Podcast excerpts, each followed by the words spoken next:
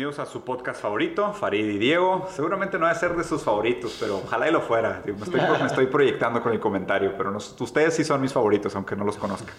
Eh, vamos, a vamos a probar un, un, formato un poquito diferente en el podcast hoy, más o menos la misma duración y todo, pero lo propuso Farid y se me hizo muy interesante porque, pues, digo, obviamente por más que nos conocemos y somos compas y hemos platicado de muchos temas bien densos y, y conversaciones muy chidas, nunca nos hemos entrevistado de manera formal y probablemente hay muchas cosas de peculiaridades de nuestras historias que estaría interesante que diéramos a conocer aquí en este espacio y, como lo propuso Farid, se me hace interesante la idea, entonces este podcast Farid me va a entrevistar a mí y en el siguiente episodio yo voy a entrevistar a Farid. entonces si, si les gustó el formato, si les gustó la idea y tienen otras preguntas que les gustaría hacernos, que seguramente si son fans de Farid quieren saber más sobre él, pues aprovechen y ahí spameen los DMs y, y déjenos saber qué más les gustaría saber sobre nosotros. Yo les garantizo que mi vida no es tan interesante, pero pues bueno, prefiero, prefiero revelarme y no tenerlo escondido, no voy a hacer que la gente invente historias que después no son ciertas.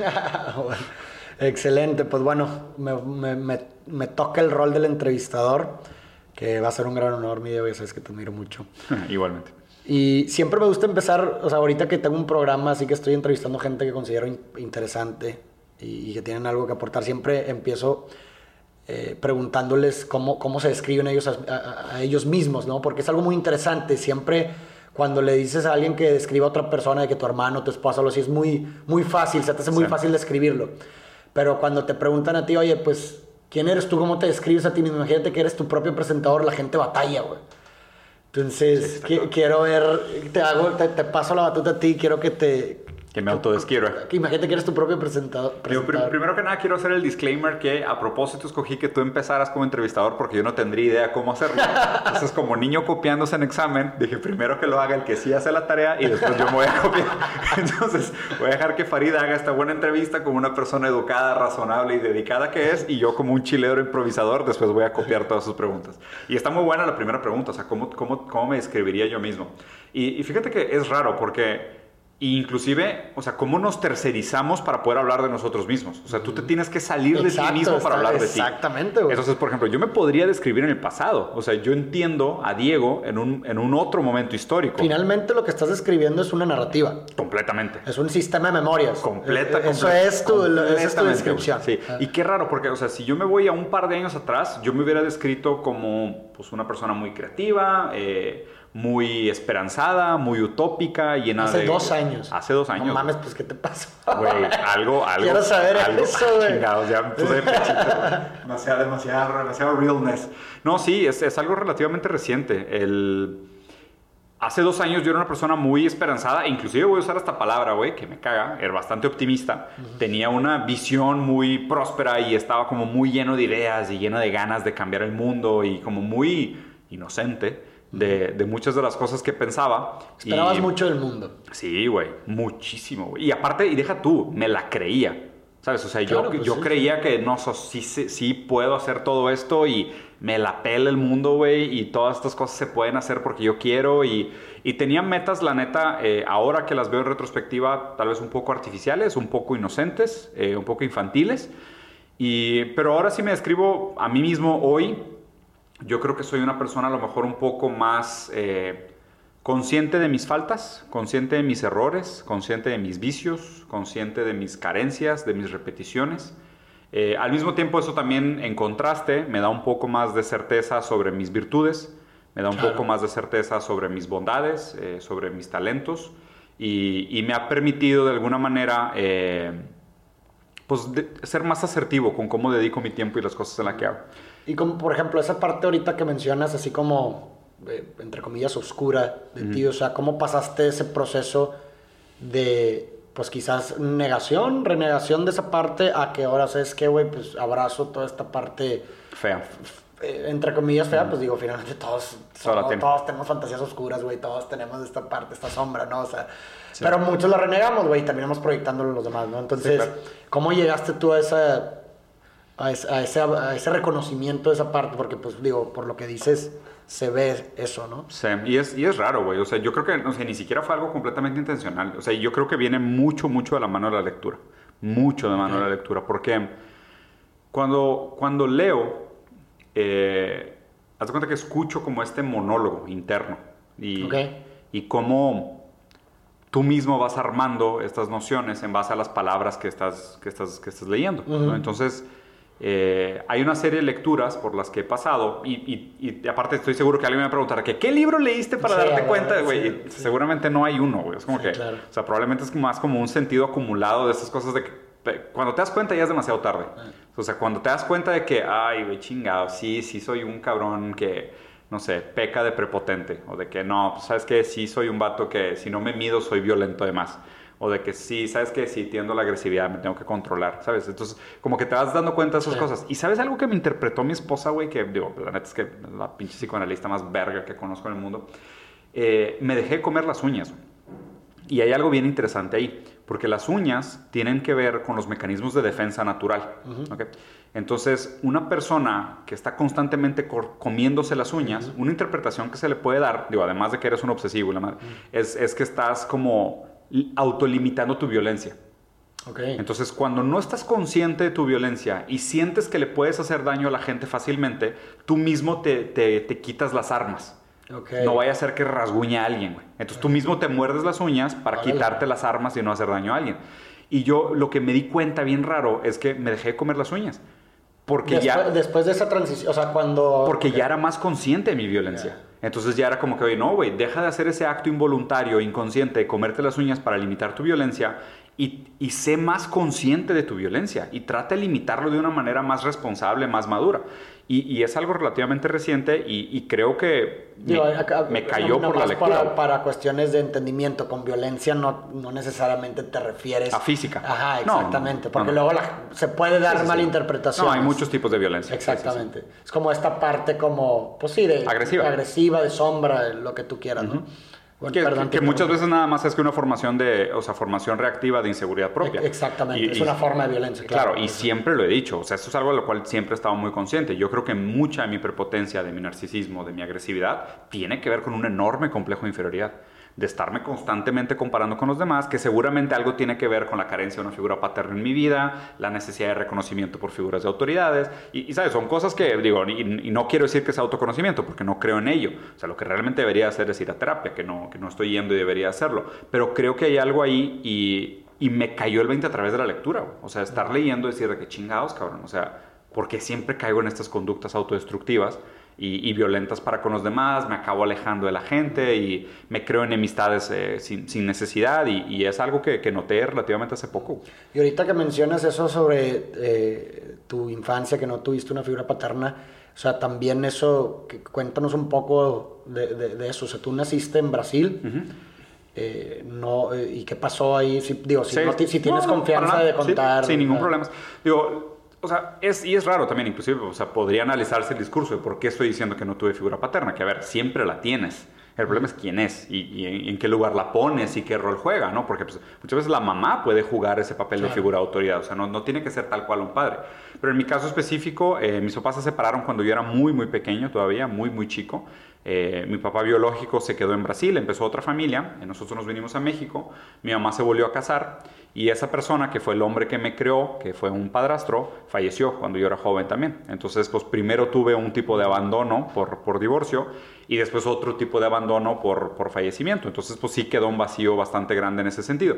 Y después yo creo que pasé una gran parte de mi vida buscando otras figuras de autoridades. O sea, era como que pues, los jefes en el trabajo, o mentores, o personas que admiraba y demás. Y, creo que lo sigo haciendo. La diferencia es que ahora ya los moví a un lugar tan remoto que a lo mejor inclusive es para protegerlos, porque también lo que me pasaba también como niño rebelde es que me ponía estas figuras de autoridad y todo el tiempo lo que buscaba era ser subversivo. ¿Sabes? De que pasármelas por los huevos, o superarlos, o ser más chingón que ellos, que es lo que hace un niño con su papá. Claro, o sea, quiere sustituir la figura del padre para tú quedarte con la madre. Entonces yo todo el tiempo lo hice creo que lo hice durante mucho tiempo en mi, en mi infancia también con algunos mentores, algunos tutores que sí superé de una manera así brutal, de constantemente estarme midiendo, ¿sabes? Para autodeterminarte, para decir, pues yo solo valgo si puedo superar a mis ídolos, ¿no? Y ahora creo que lo que estoy haciendo es, pues uno sigue buscando estos ídolos, los puse en un lugar inalcanzable, insuperable, que es en el pasado. Entonces, pues ya, o sea, ¿cómo superas algo totémico, no? O sea, es de que, pues, si este güey se murió hace dos siglos, pues, pues no lo vas a superar, güey, ¿sabes? Como que, pues no hay mucho que hacer. Entonces, eh, pues uno sigue, yo creo que sigo buscando ese tipo de figuras que, que invariablemente también te dan como esta formación súper egoica de decir, pues, qué tipo de persona debería yo aspirar a ser. Y, y, ponerme estas grandes metas en grandes pensadores y personas que yo considero como eso es una vida digna, eso es una vida admirable, ese es el tipo de legado que a mí me gustaría dejar, es lo que me hace pues, motivarme a ser como ese tipo de personas. Y ahorita con lo que mencionas estaba pensando en, en que realmente las, las, formas de conocer, las formas reales y profundas de conocer a otras personas debería de ser hablando de que sobre su locura. O sea, creo que finalmente todos, eh, la infancia es traumática y, y, y, y, los papás sin mala intención alguno, o, nuestro contexto sin mala intención alguno, finalmente nos traumatizan de alguna otra forma, ¿no? Y eso primeramente constituye pues, las, las, personas que terminamos siendo, ¿no? En este caso, pues algo que mencionaste tú en, en, tu historia, pues esta, esta cuestión con, con, la figura paterna, pues es algo que te determinó prácticamente. Mm. Y, es impresionante cómo, o sea, en lugar de como pues normalmente las personas cuando conocen a otras se ponen estas máscaras, estos disfraces y hablan nada más de las cosas que hacen bien, ¿no? Aparentemente bien y la chinga. Pero también te das cuenta, y es lo que también eh, pues uno se enriquece de este tipo de conversaciones, es que te das cuenta de lo profundo que puedes llegar a conocer unas personas cuando hablamos de las cosas que nos vuelven, o sea, las cosas... nuestros vicios. Nuestros vicios, güey. O sea, realmente. Y aparte es una forma de conectar profundamente con el otro, porque, te, porque, porque esta parte que resguardas, así como de que no quieres creer en la vida, de pronto la ves en el otro y dices, ah, güey pues no hay pedo, güey. Yo también tengo mis pinches vicios, yo también tengo esta parte que estoy renegando. Ay, contigo la puedo de cierta forma sacar y reconocer, güey, en lugar de proyectar, ¿verdad? Y eso, eso, eso, no sé, ahorita que, que, estábamos platicando esto se me vino a la mente. Entonces, total, pues bueno, te vienes a... A México. A México y, y, y que encuentras a cosa, ¿qué, qué tan complicado fue para ti entrar pues a una nueva intersubjetividad, güey, un nuevo lenguaje, güey. Pues es literal un nuevo lenguaje, no, no, no solamente en el idioma, sino en las personas, la cultura, el, el, los valores, etcétera, etcétera. O sea, ¿cómo fue para ti ese contraste, güey? Está, está, bien interesante. De hecho, o sea, justo estaba leyendo ayer o antier sobre este tema. Está la película esta de Arrival, la de sí, sí la, llegada. Vi, sí, la vi, güey. Está buenísima. Muy buena, güey. Buenísima. De hecho, tengo, tengo un review de esa película en mi canal de YouTube y empiezo diciendo que es como Interstellar, pero para gente inteligente. O sea, porque, o sea, lo que dice la película en términos de cómo el lenguaje te puede cambiar la perspectiva de la realidad es algo muy real, güey. Y es justo lo que preguntaste. O sea, imagínate, yo niño, güey, chiquito, creo que tenía 10 años cuando llegué a México. A los 10 años de edad llegar a otro país, o sea, para empezar, ahorita tengo 37, estás hablando que fue hace 27 años, o sea, fue hace bastante tiempo cuando salí de Brasil. No había internet, güey, o sea, el internet acababa de empezar, o sea, yo, yo pensaba que México era un estado de Brasil. Güey, yo estaba bien menso, yo estaba muy morro, obviamente. Pues no, no, tenías por qué saberlo, Claro, güey. Yo, pero yo me acuerdo de mi pensamiento de cuando mi mamá me estaba, porque mi mamá hizo un buen trabajo de, oye, nos vamos a ir a otro país, nos vamos a mudar, es lejos, ya no vas a ver tanto a tus primos y a tu familia, es importante que lo sepas. Y yo en mi cabeza desde que, ay, pues nos vamos a ir a otro estado y tan tan, ¿sabes? Como que pues manejamos por carretera y puedo venir ver, ver a mis abuelos y a mis tíos. Y cuando llegué acá fue que, güey, este pedo está bien lejos, güey. ¿Sabes? De qué vato. De que it's not that easy, güey. O sea, no, no, está fácil para nada. Este pedo está bien difícil, está bien lejos, güey.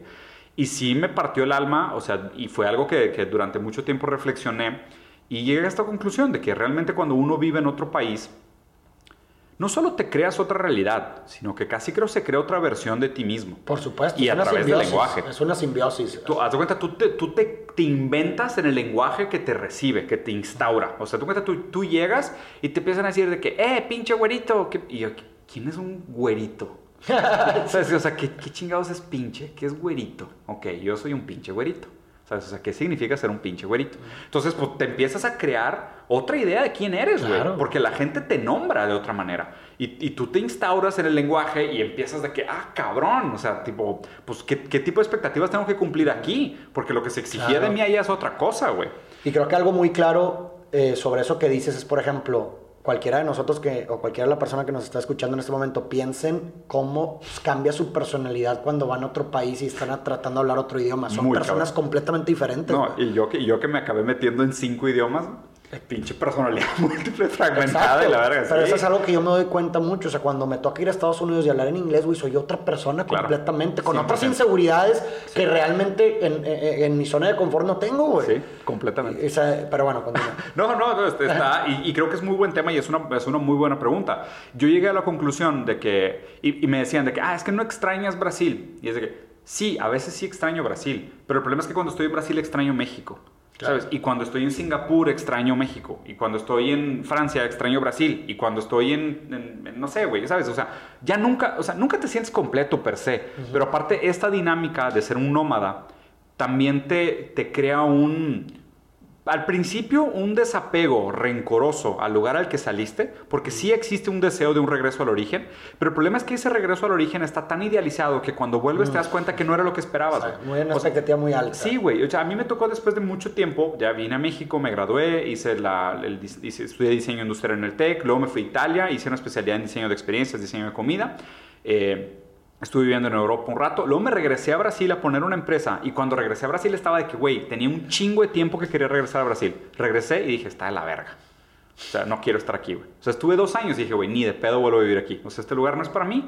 O sea, ¿por qué? Porque un, un hombre nunca se baña dos veces en el mismo río. Porque nunca es ni el mismo río ni, el, mismo hombre.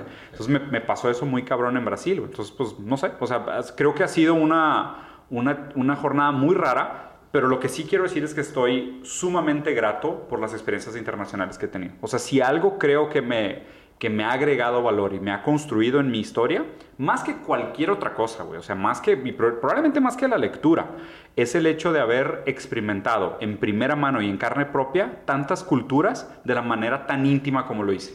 Pues es que es una forma de lectura, güey. O sea, es decir, es una forma de introducir información contrastante, lo que estábamos hablando en el podcast pasado que finalmente produce un nuevo lenguaje, o sea, tu lenguaje se expande, ¿se me explico? O sea, y, y, el experimentar algo tan contrastante como lo es una cultura, pues te, te, te, hace romper con tus mapas, con los que ves la realidad, te hace ver un mundo más allá, te hace cuestionar, ¿sí me explico? Entonces creo que eso finalmente, pues, constituye...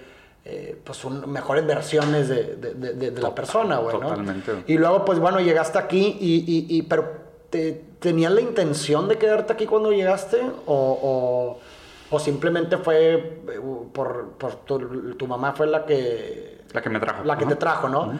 Pero la intención era quedarse permanente aquí o no? Depende en qué momento me lo preguntes, o sea, porque creo que también fue una, una, etapa muy conflictiva de mi vida, ¿no? O sea, diferentes momentos. Yo creo que cuando falleció mi padrastro, que fue un, golpe fuerte, que tenía como 15, creo, 16, eh, ya ni me acuerdo, igual lo tengo renegado. Eh, cuando falleció, pues digo, para empezar, hay algo muy raro de esa historia. Y digo, a mí nunca me dieron la oportunidad de, de hacer el luto.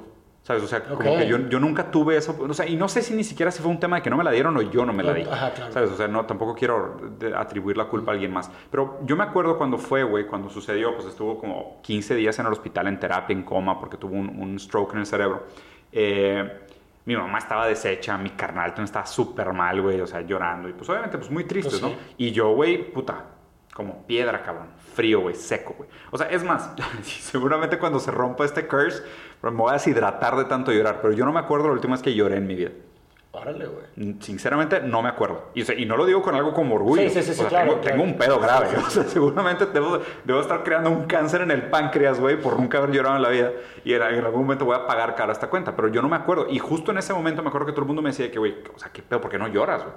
Y yo de que, güey, pues es que no puedo, porque, pues, o sea, mi jefa está deshecha. Todo el mundo está deshecho, yo, alguien tiene que sacar la casta. Y dije, mire, o sea, piedra lomo, güey, y pues yo voy a ser el duro de aquí, y pues vamos, güey, o sea, y pues adelante a seguirle, sacas, o sea, todas estas pendejadas de tipo move on y, eh, y todo va a estar bien, y eh, pues el optimismo, y hay que sacar la chamba, y güey, o sea, mi primer empleo. Eso es algo, perdón que te interrumpa, pero es algo bien curioso, güey, o sea, yo, por ejemplo, me, me identifico mucho porque cuando muere mi hermano, güey, este a mí, yo nunca, güey, jamás vi a ninguno, güey, de mis hermanos ni a mi papá llorar. ¿Neta? Ni yo tampoco. O sea, yo lloraba, güey. Sí. Pero solo. Solo. Y me imagino que cada uno de... Tenía sus espacios. Tenía sus espacios, güey. Pero así de que enfrente del otro... Sí, de compartir el Ni siquiera con mi papá. Nadie, güey. Órale. Nadie, nadie. Y creo que quizás es como esta idea que tú mencionas, ¿no? Como que cada uno como que asumió esa carga pensando, bueno, por lo menos así yo lo pensé, tal vez mis hermanos... No me quiero ver débil para ellos, sí. No, no, no, necesariamente débil, sino más bien no quiero que me... no quiero que si mi hermano me ve roto, se rompa él. Ya, claro. O sea, me quiero, que me vea fuerte para, que él diga, huevo, eh, yo también puedo estar así, ¿sí explico? Y creo que... Somos todos estoicos aquí. creo que inconscientemente todos asumimos ese rol pensando en de que todos vamos a mostrar, sin hablarlo, sí, claro. todos vamos a mostrarnos o sea, fuertes para el otro para el otro. Y no sé si eso es lo que a lo mejor a ti Sí, te... segura- seguramente sí hay algo de eso ahí. Digo, a mí, a mí la diferencia es que yo ni, ni solo lloré. O sea, ¿sabes? Sí, O sea, ajá, exacto, O sea, sí, sí, yo, y yo Sí, no, tengo, no yo, yo sí tengo la conciencia, güey, de que yo, o sea, yo nunca tuve esa oportunidad de descarga, de decir. Y, luego, y está muy raro, güey, porque yo creo que desde muy chico asumí esa figura paterna como propia. Y, Tal vez eh, eso también. y es algo malo también. O sea, yo sé que no es algo sano, güey. O sea, es algo que está mal resuelto. Pues uno hace lo que puede con las situaciones que se Claro. les presentan. O sea, no hay, no hay como juzgar y decir que está bien o está mal. O sea, tampoco me estoy y dando también es contextual, güey. Claro, güey. Entonces yo creo que, o sea, asumí cierto nivel de responsabilidad, mayor de la que vería, menor de la que vería, no sé, en su momento, porque pues yo pensé que era lo que tenía que hacer, pensé que era lo que se esperaba de mí, aunque sí hubo, hubo un acto bien raro, porque por ejemplo recibí una llamada de un tío de Brasil el día que falleció mi, mi, mi padrastro, y él me dijo por teléfono, y eso sí lo tengo supermercado, porque es de esas cosas traumáticas, ¿no? De, de buena manera, y él me dijo de que, oye, pues tú tienes que ser fuerte porque tú eres el grande de la familia. Y ahí fue que, fuck, Madre, pues ya, me tocó. ¿Sabes? O sea, ahí, Sí, ahí fue como al- una- alguien confirmó sí, mi superego. exactamente. O sea, alguien le dio lugar en el mundo real a mi superego y dije, pues sí, güey, yo ya lo pensaba, me lo acabas de confirmar, cabrón. Venga, échame todo el pinche saco de piedras, me lo voy a colgar.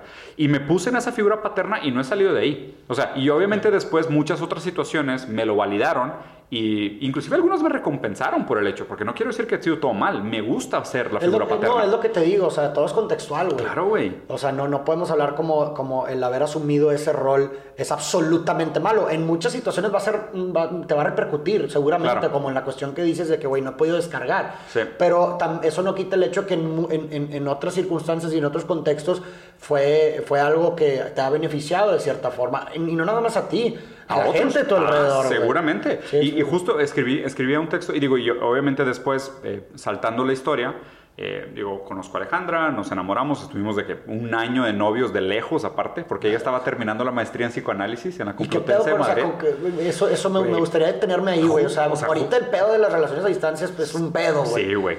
¿Cómo, ¿Cómo fue? ¿Cómo lo asumieron ustedes, Ahí te va, güey. Está, está bien rara la historia. O sea, yo estaba, pues, digo, en luto, acababa de fallecer mi... mi... Ah, ok, o sea... No, espérate. No, a los 15 falleció tu... No, no, no, entonces me la estoy mamando. Fue mucho después, güey. O sea, la muerte de tu padrastro fue después. Sí, entonces 26, no 16. Ah, ok, Sí, te 20 mamaste, sí me la te mamé, güey. Sí, sí, sí, 26. A los ¿no? 26 muere tu ¿Fue padrastro. 26 o 24? Ya no me acuerdo, Farid. Bueno, lo, lo debo, 20 lo debo tener tan bloqueado, güey. Bueno, pues ahí, más o menos por ahí, por esas edades. Por, a ver, tengo, tengo 12 años de casado, más un año de novios, y conocí a Ale creo que uno o dos años antes. Entonces pone que ahorita 20 37 menos 15, 37. 22. 22, por ahí. 23, algo así. bueno, sí, más o menos esa edad. En esa época conocí a Ale, eh, de puro pedo, amigos en común, en un bar, güey, y pues digo, empezamos a platicar.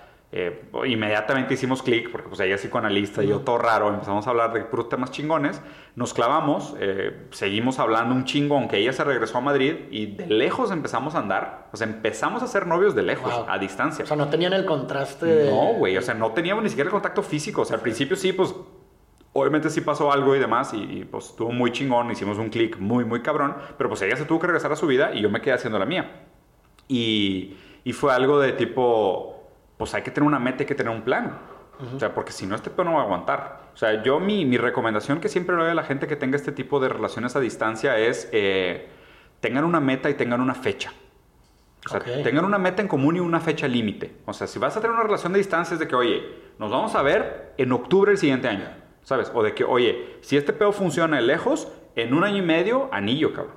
¿Sabes? O un año y medio formalizamos. O si este pedo jala, te mudas conmigo y yo me mudo contigo. Pero no es de que, ah, pues es que a, a ver, ver qué pasa en mi carrera y la verga. A ver, mínimo pónganse metas. O sea, aunque sea una meta de una visita, de un encuentro, de construir algo juntos, de, oye, vamos a empezar un blog, vamos a empezar un tema de comida, o vamos a empezar un restaurante. o va- Pongan una meta para que puedan tener algo tangible para medir y eso también te ayuda, güey, a sostener el- los- las dificultades. Porque Claro. probablemente las relaciones a distancia son un cagadero. Desde que no me hablaste, no me contestaste, te mandé un mensaje, me dejaste en leído, ah, estaba dormida, o es otro horario y empiezan las pinches enemistades y la verdad. Y si no tienes nada de dónde Sí, colgarte, que ate, de decir, güey, en octubre quedamos de ir juntos a Grecia. O sea, ¿qué pedo? Ponte las pilas porque si no a la verga vendo el pinche boleto, güey. ¿Sabes? Como, Entonces, como que también eh, eh, creo que hay una función en este en esta meta que mencionas tú como, Sí. como una como un para qué, ¿no? O sea, como, Sí, como un, un para why. qué, un guay que te sostiene ante las ante el la- que eh, tiene un para qué aguanta todos. cualquier coma, exacto. Entonces es como te enfrentas a un obstáculo y demás y piensas, a ver, vamos a soportar porque tenemos que ir. Sí, güey, porque vamos a llegar a esto. Vamos a llegar a esto, exactamente. Entonces, así, así, así aguantamos, o sea, fue una relación. fue? ¿Cuánto un año de lejos. Un año lejos, pero Sin regresando. nada de verse. O sea, no se vieron nunca. Nos vimos dos veces. Yo fui una vez a España Ok. y ella vino una vez a México. Pero así de que una semana. Ya. Fue una semana en Madrid y ella una semana aquí en Monterrey. Y, pero fue un año de lejos completo. Y, Pero no había. Si tenías de que Skype esas Sí, teníamos Ah, Skype. ya. Sí, o sea, hacíamos videollamada una vez a la semana, dos veces a Ya, la semana. ok. O sea, estaba, estaba- ya estaba decente. O sea, ya estaba más fácil. Sí, pues. sí, sí, sí. Y fue, güey, de que, a ver, llegando aquí, a la semana leí anillo. O sea, la semana fue de que tipo, you're the one, we're gonna get married, güey. O sea, en el Inter, cuando ella estaba allá todavía, yo ya me había lanzado a Nueva York con mis amigos y compré un anillo en Nueva York. Y llegando aquí me esperó un ratito y anillo. Y ya nos comprometimos y al año de estar comprometidos nos casamos. Y luego otro evento muy marcante en mi vida que, que, que la neta, o sea, la neta Ale es una, una persona demasiado admirable, güey, que, que tuve mucha suerte de encontrar. O sea, por- porque yo continuaba siendo un nómada, güey.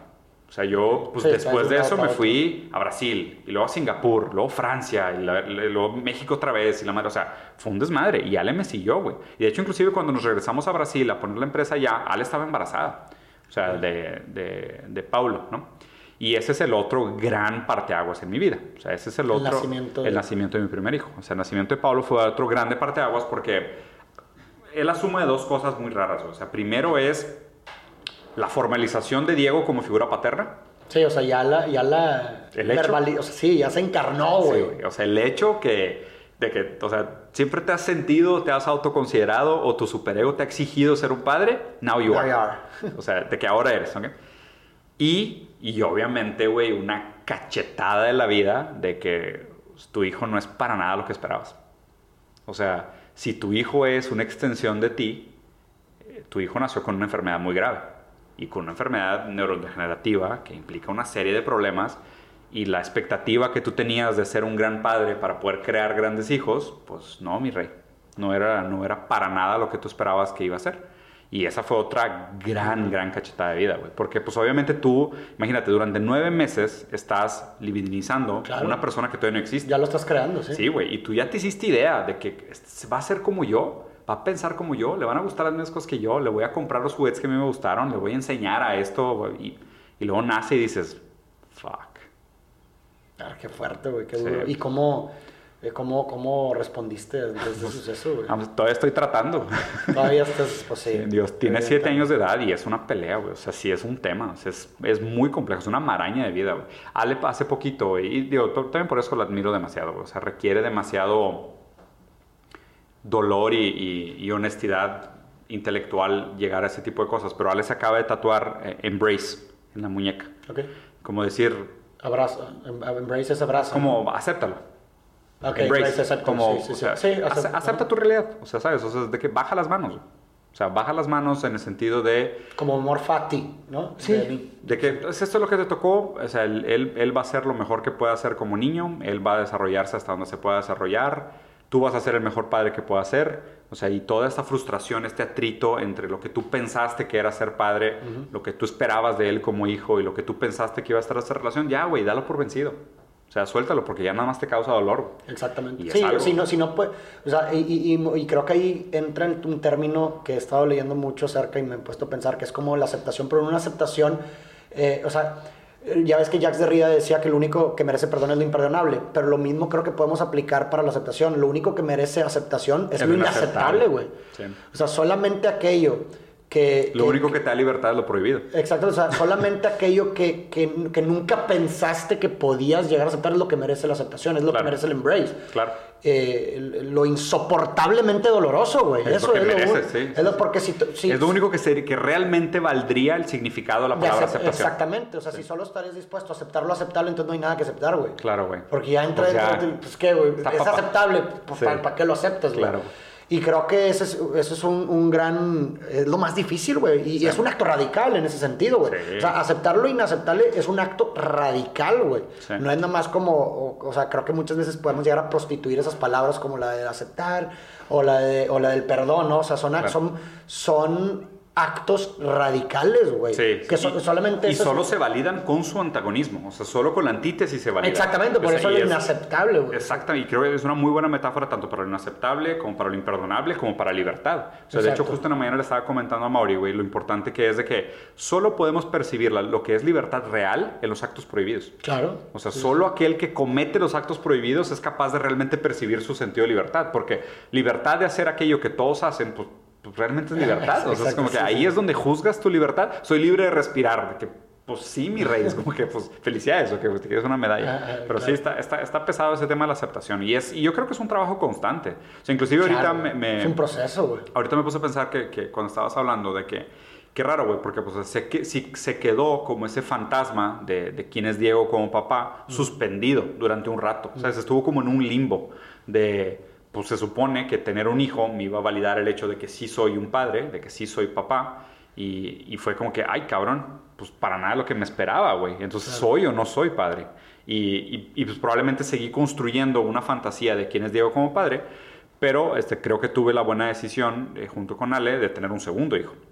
Y, y Luca, güey, o sea, sí, pues digo, pues, hasta el momento no ha manifestado nada, aunque sabemos que sí existe una probabilidad de que tenga algún tipo de enfermedad también, aunque es un niño de tres años increíblemente listo y hermosa y perfectamente normal y average, güey, y para toda la gente que esté escuchando esto, que tenga hijos o que tenga sobrinitos o primos, o sea, no saben el, lo maravilloso que son las personas normales. O sea, una vez que tienes en contraste la enfermedad, o sea, te das cuenta que la exigencia tonta que le ponemos a que los niños sean sobresalientes y fantásticos, e increíbles y superdotados es tan tonta, güey.